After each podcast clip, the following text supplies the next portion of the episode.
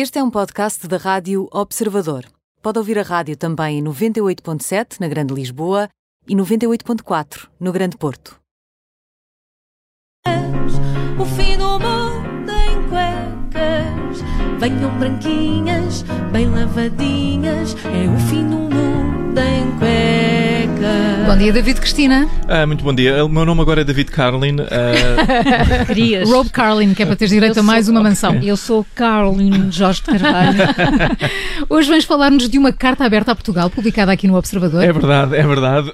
Não sou a única pessoa, ah, mas ah, vou falar da, da- da carta aberta a Portugal, ah, não fez por menos, do Manuel Bourbon de Ribeiro. Ah, ele, aliás, tivesse um título, esta rubrica era Carta aberta aos sapatos de vela. Ahm, é verdade, parece que há um rapaz, um, um bocadinho a mandar para o Beto, ah, chamado, chamado Manuel Bourbon de Ribeiro, que decidiu escrever uma carta aberta a Portugal, foi publicada aqui no Observador. Ah, e eu quero começar por dizer o que é que se passa com esta tendência atual em que nós, os adultos, temos de gramar com estas versões on the shock do ativismo político. Não é? Primeiro temos que levar, tivemos que levar com a Greta Thunberg, agora temos que levar com o Greto Bourbon.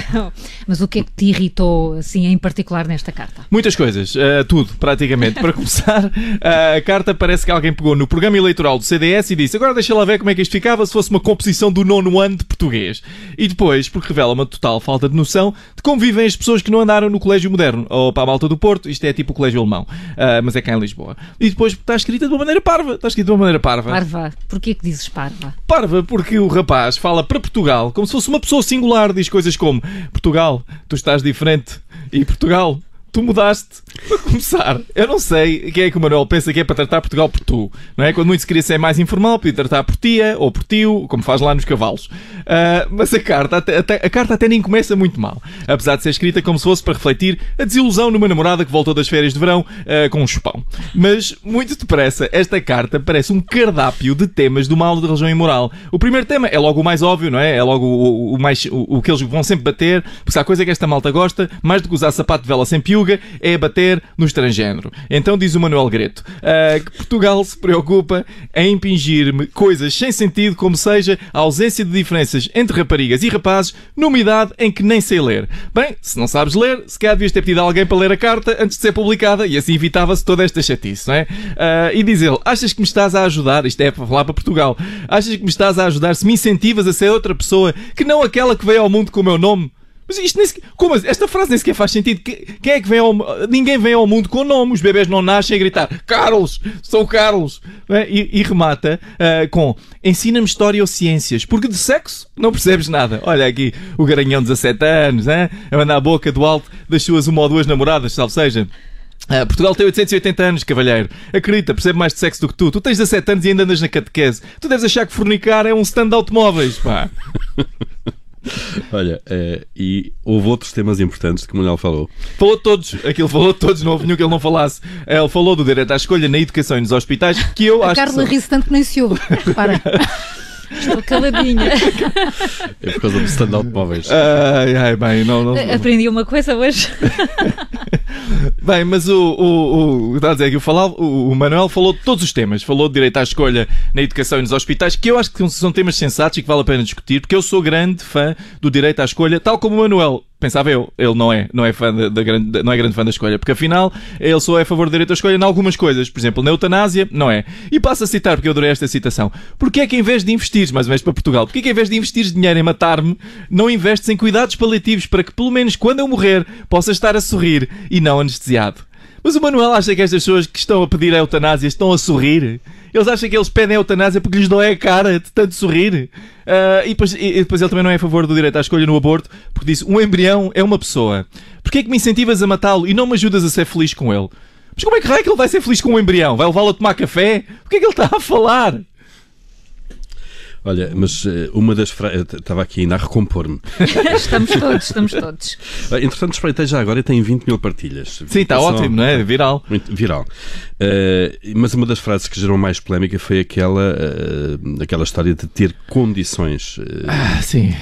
Já percebi Coitado, que queres falar coitado, disso. sim, coitado. Pá, isto, isto foi, ele foi, mais, um, foi um comentário muito infeliz.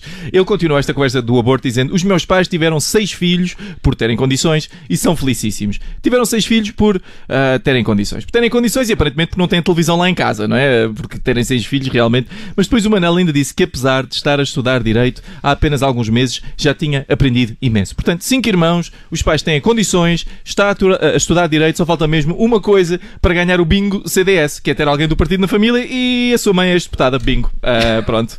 É, mas eu, atenção, eu identifico-me identifico com o Manuel. Isso é perigoso ou não? Identificas de que maneira? Ah, A única razão porque eu não me irrito mais com esta carta. Mais. Mais ainda. Mais, Mais- é possível que irritaste mais? É, é, é. Não Isto é o médio? não Isto é o Não, teu isto, médio? isto é, isto é o meu normal. Isto é co- nível do ataque cardíaco já. Então.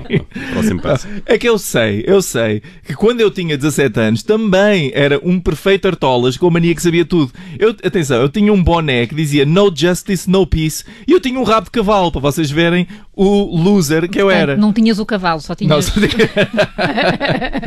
Ah, por isso, bah, eu tenho alguma simpatia pelo, pelo Manuel. Ah, isto é a tua versão com simpatia. ok. Isto é a minha visão com simpatia. E queria, e queria deixar uma nota ah, ao, ao Manuel, que é, pá, por favor, dava para não seres um clichê tão grande daquilo que é a direita em Portugal. Tu tens 17 anos. Esta é a idade para teres ideias originais, para seres anti-estabelecimento. Eu não estou a dizer para ir ao Parlamento de saia, dizeres, ah não, isto em Londres é normal. Há limites, não é? Mas se quiseres fazer alguma coisa por Portugal, larga de ser saudosista de épocas que não viveste e tem um pensamento original, só um. Pá, Portugal agradece. E fica a nota de quem sabe. Evita o rato de cavalo.